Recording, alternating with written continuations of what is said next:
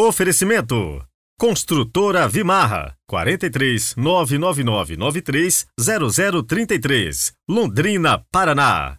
Grupo Predial Gestão e Contabilidade para Condomínios 3338 2055 Londrina.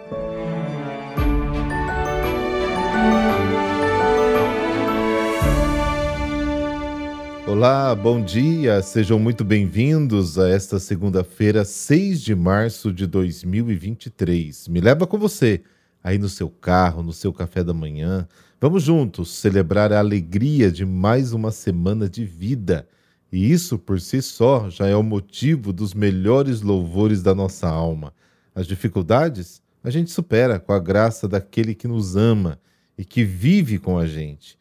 Não se esqueça, Ele é o Deus conosco. E por falar em não se esquecer, eu espero que você tenha colocado aí na sua agenda o dia e a hora da nossa live de três anos de podcast Evangelho do Dia. Olha lá, hein? Essa história de deixar para depois, já sei como é. Então coloca um lembrete aí no seu celular. A nossa live vai ser transmitida no dia 15 de março, às 8 da noite, pelo nosso canal do YouTube, Peregrinos do Rocio. Então, já vai lá, se inscreva no canal e pronto. Rezemos juntos.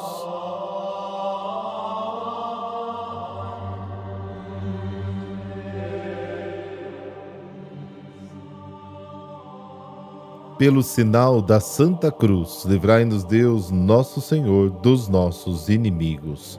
Ó Deus, que para remédio e salvação nossa nos ordenais a prática da mortificação, concedei que possamos evitar todo pecado e cumprir de coração os mandamentos do vosso amor.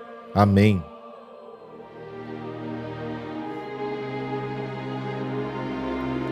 Lucas capítulo 6, versículos de 36 a 38. O Senhor esteja convosco, Ele está no meio de nós. Proclamação do Evangelho de Jesus Cristo segundo Lucas. Glória a vós, Senhor. Naquele tempo, disse Jesus aos seus discípulos: Sede misericordiosos, como também o vosso Pai é misericordioso. Não julgueis e não sereis julgados, não condeneis e não sereis condenados. Perdoai e sereis perdoados. Dai e vos será dado. Uma boa medida, calcada, sacudida, transbordante, será colocada no vosso colo, porque com a mesma medida com que medirdes os outros, vós também sereis medidos. Palavra da salvação, glória a vós, Senhor.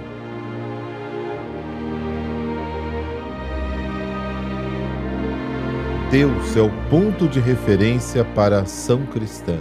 Toda a preocupação do fiel deve ser em repetir o agir do Senhor em sua própria vida.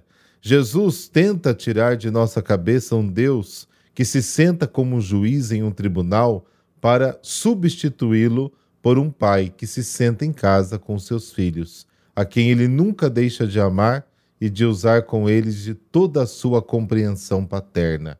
O cristão é chamado a copiar a atitude paternal de Deus para com todos, sem distinção. O amor aos inimigos não é um absurdo humilhante, é uma graça que nos torna misericordiosos como o Pai. Jesus nos ensina como devemos nos comportar com quem não nos ama. Não julgue, não condene, perdoe, dê uma nova chance. E esses quatro mandamentos devem ser praticados com generosidade superabundante, porque com a medida com que medirmos, Deus nos medirá. O desejo do homem é tornar-se semelhante a Deus. Gênesis capítulo 3. Agora, depois da revelação do verdadeiro rosto de Deus em Jesus, é possível compreender o caminho para se tornar como Deus. A essência de Deus é a misericórdia. Quem quer se tornar como Deus deve ser misericordioso, pois grande é a sua misericórdia. A nossa experiência fundamental de Deus, já que estamos no pecado e no mal, é a da misericórdia que perdoa e salva. Este amor de misericórdia é o único possível na situação em que realmente nos encontramos. Se o amor se expressa no dom, a misericórdia se expressa no perdão, do modo que, onde abundou o pecado, superabundou a graça, como está no capítulo 5 de Romanos. O adjetivo que Lucas usa aqui para significar a palavra misericordioso é oiktirmon, que significa a expressão externa da misericórdia, tanto como compaixão como intervenção. Este adjetivo aplicado a Deus é usado apenas duas vezes ao longo do Novo Testamento, aqui e na carta de Tiago. Na chamada tradução Septuaginta, que foi feita por 70 tradutores, Oiktirmon traduz o hebraico, que indica útero.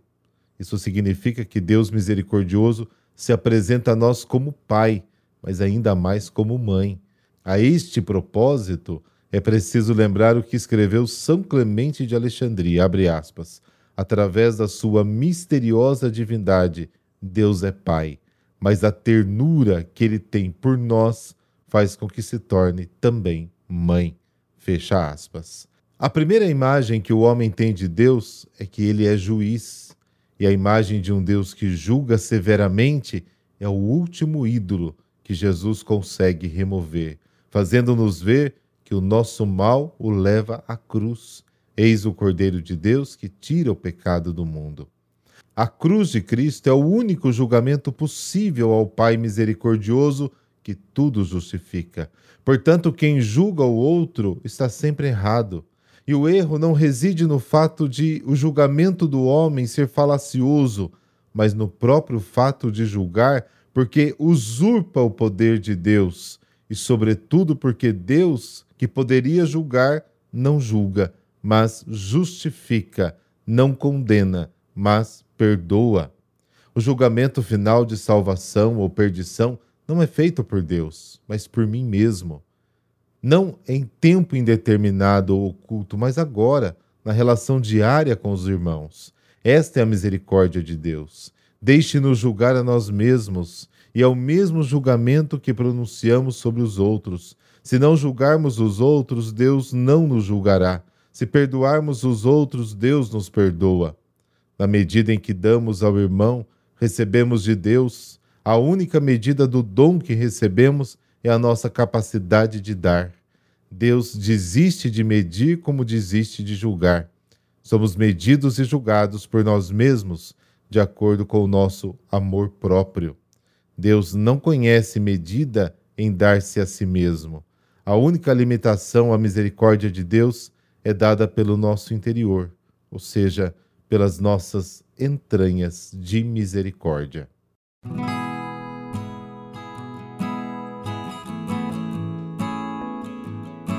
Santa Rosa de Viterbo. Viterbo, próximo a Roma, Itália, é uma cidade importante para a igreja. Ela abrigou conclaves e serviu de refúgio para diversos papas. Ali nasceu Rosa, em 1233, de família pobre e humilde. Seus pais a educaram desde cedo na fé. Ela nasceu sem o externo, o osso maior e central na parte anterior do tórax e, em teoria, estava condenado a morrer em três anos, pois nesses casos não há sustentação suficiente para o esqueleto. Desde tenra infância possuía dons místicos. Aos três anos, rezou ao lado do caixão de uma tia e ela ressuscitou, segundo a história. Entende-se que esta foi também uma ressurreição para a fé de Viterbo, na época em que havia duro confronto entre o partido dos Guelfos que apoiavam o Papa Inocêncio IV, e o dos Gibelinos, apoiando o imperador Frederico II, autoritário e abusando dos seus poderes. Rosa vivia asceticamente, buscando a oração e penitências. Aos sete anos, vítima de uma febre, apareceu-lhe Nossa Senhora, que a curou e confiou uma missão: visitar as igrejas de São João Batista, Santa Maria de Oitiero e São Francisco e pedir admissão na Ordem Terceira de São Francisco. Aos 11 anos, procurou o convento de Santa Maria das Rosas, mas as freiras a recusaram pela falta de estudo e constituição frágil, sem o externo. A santa menina lhes disse: A donzela que repelis hoje há de ser por vós aceita um dia, com alegria, e aguardareis preciosamente. Rosa então transformou seu quarto numa cela de religiosa e assim viveu os seus últimos anos de vida. No ano de 1247, Viterbo, fiel ao Papa, caiu nas mãos do imperador Frederico II, herege cátaro, que professava o dualismo, né? um Deus bom e um Deus mau, a reencarnação e uma suposta pureza superior para, as, para os escolhidos. No ano de 1247, Viterbo, fiel ao Papa, caiu nas mãos do imperador Frederico II, herege cátaro. Ele acreditava no dualismo, defendia inclusive um Deus bom e um Deus mau, a reencarnação e uma suposta pureza superior para os escolhidos, manifesta no celibato. Após uma visão de Cristo crucificado, Rosa, com 12 anos, foi impelida a sair às ruas, pregando contra os hereges com um crucifixo nas mãos. Atraía multidões tão grandes que por vezes não era possível vê-la. Numa dessas ocasiões, levitou até uma altura suficiente, o que foi confirmado por milhares de testemunhas e noticiado por toda a Itália. Em consequência das pregações, ocorreram conversões, retorno de hereges à igreja e a reconciliação com o Papa. Denunciada ao imperador, ao quem também questionava, Rosa foi levada a ele, que a proibiu de pregar. Sua resposta foi: Quem me manda pregar é muito mais poderoso, e assim prefiro morrer a desobedecê-lo. Frederico mandou prendê-la, mas, temendo uma revolta na cidade, deportou-a com seus pais para Soriano nel Tímino, onde chegaram depois de muitas privações na neve. Mas tanto ali como em outra cidade, ela já era conhecida, foi muito bem recebida e continuou sua missão. Na noite de 4 para 5 de dezembro, ela teve uma visão da morte do imperador, que de fato ocorreu no dia 13. Em 1250, Viterbo voltou ao domínio papal e Rosa para lá retornou como heroína. Mas contraiu uma doença e faleceu com 18 anos, provavelmente no dia 6 de junho de 1251, sendo sepultada na terra nua próximo à igreja de Santa Maria, no Pódio. A exumação do corpo, pedida pelo Papa Inocêncio IV, revelou intacto, incorrupto e flexível. Foi então trasladada para o Mosteiro das Clarissas, renomeado depois para Mosteiro de Santa Rosa, hoje o seu santuário. Assim, Rosa acabou aceita, como dissera, neste convento. Apesar de um incêndio em 1357, seu corpo até então incólume continua incorrupto. Excepcionalmente, Santa Rosa de Viterbo tem duas festas litúrgicas oficiais: 6 de março, na sua morte, o início da vida celeste, como para todos os demais santos, e 4 de setembro, data da sua transladação em 1258. Desta ocasião, ficou tradicional a procissão com a máquina de Santa Rosa, uma estrutura de madeira e tecido sempre mais cuidada. A festa é atualmente reconhecida pela Unesco como Patrimônio Mundial da Humanidade. Santa Rosa é padroeira da juventude franciscana e da juventude feminina da Ação Católica Italiana e também dos exilados.